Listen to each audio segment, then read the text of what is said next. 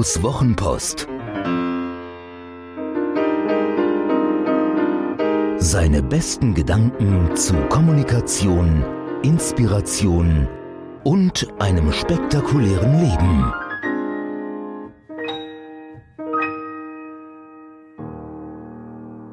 Kein Marshmallow macht glücklich. Kaufe keinen Kasten Bier, sondern Benzin für dein Auto und du wirst morgen weiter fahren können. Wer mag da widersprechen?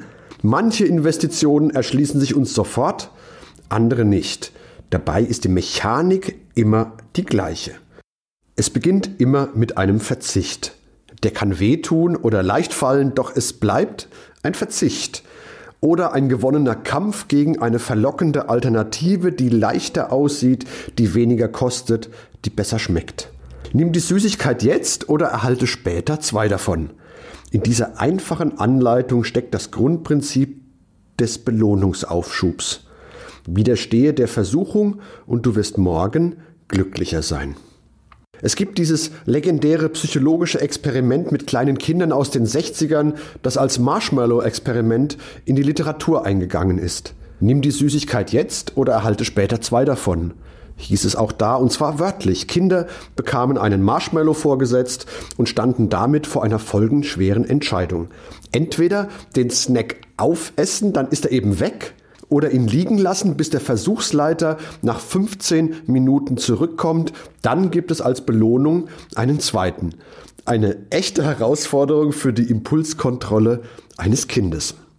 Und für uns? Junger Freund, säuselt Facebook, verbringe doch noch ein wenig Zeit mit mir, nur noch einen Klick, nur noch ein kleines Video, nur noch einmal die Timeline checken, die Hausaufgaben kannst du auch später machen. Oder Junge Frau, übertreibe es doch nicht mit dem Eifer für das Zweitagesseminar. So ein Aperol Spritz geht noch, oder? Ist so schöne Luft draußen, alle feiern noch. Da musst du doch nicht als Erster aufs Zimmer, um morgen topfit zu sein. Mittelfit reicht doch allemal. Außerdem kannst du im Skript später ja alles nachlesen, also Prost! Oder, hey, Du da, ja, du. Willst du dein Gehalt wirklich sparen, wie der Korthut-Opa mit der Monatskarte?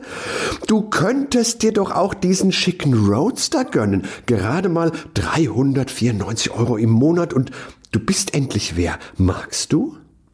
Das Leben ist voller Verlockungen und allzu oft erliegen wir diesen, auch wenn wir wissen, dass die andere Wahl langfristig die bessere gewesen wäre.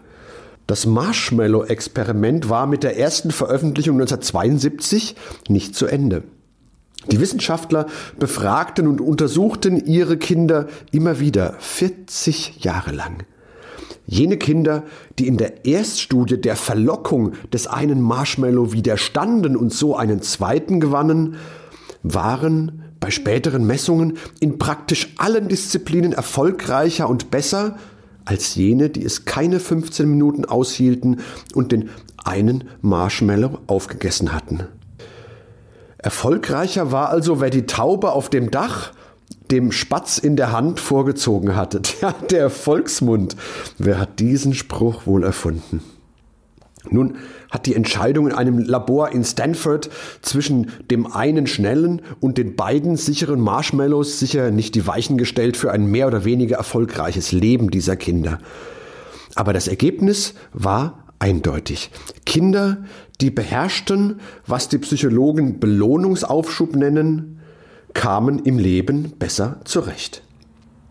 Ist das nun eine Frage der Disposition, der Sozialisation oder schlicht der Gene? Forscher fanden heraus, dass wir ganz einfach an uns arbeiten können. Sie kamen darauf, als sie das berühmte Experiment wiederholten, jedoch mit einer bedeutungsvollen Variante. Diesmal teilten sie die Teilnehmer in zwei Gruppen. Eine wurde mit positiven Vorerfahrungen konditioniert, die andere mit negativen. Die einen bekamen eine kleine Packung Stifte, verbunden mit dem Versprechen, eine größere Packung zu bekommen was sie nie bekamen. Sie bekamen Aufkleber, verbunden mit dem Versprechen, noch mehr Aufkleber zu bekommen, was sie nie bekamen. Bei den anderen dagegen hielten die Versuchsleiter Wort. Sie bekamen mehr Stifte und mehr Aufkleber. Bei dem anschließenden Marshmallow-Test konnten diese Kinder viermal besser auf die größere Belohnung warten als jene Kinder, die vorher enttäuscht worden waren.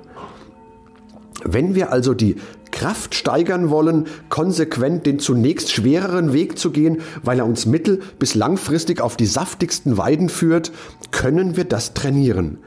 Der Belohnungsaufschubmuskel wächst, wenn er lernt, dass Versprechen eingehalten werden. Wenn wir abnehmen wollen, sollten wir uns vorher mit Maßband und Waage akkurat vermessen, um Fortschritte wirklich zu erkennen und um nicht an der Unzulänglichkeit der eigenen Wahrnehmung zu scheitern. Was immer wir vorhaben, wir sollten es in kleine Schritte zerlegen, um schnell Erfolge zu haben. Das funktioniert am besten, wenn die Etappen nicht zu lange sind. Wenn wir ein System finden, mit dem wir unser Ziel erreichen wollen, fällt es leichter, diesem System zu folgen, als das riesige Ziel vor Augen zu haben. Es war immer schon eine gute Idee, in Momenten der Stärke die Versuchung zu erschweren, also sprichwörtlich in ein Porzellanschwein ohne Schlüssel zu sparen, sodass wer da wieder ran will, die Hürde nehmen muss, das arme Tier zu schlachten. Soziale Kontrolle hilft, sei es ein zuverlässiger Rechenschaftspartner, sei es die Veröffentlichung der eigenen Maßnahmen.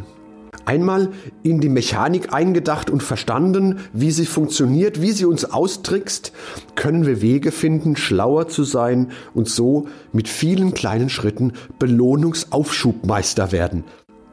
Denn es bleibt dabei, der Preis für Erfolg muss immer im Voraus bezahlt werden.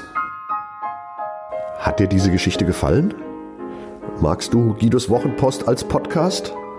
Das würde mich wahnsinnig freuen und auch stolz machen.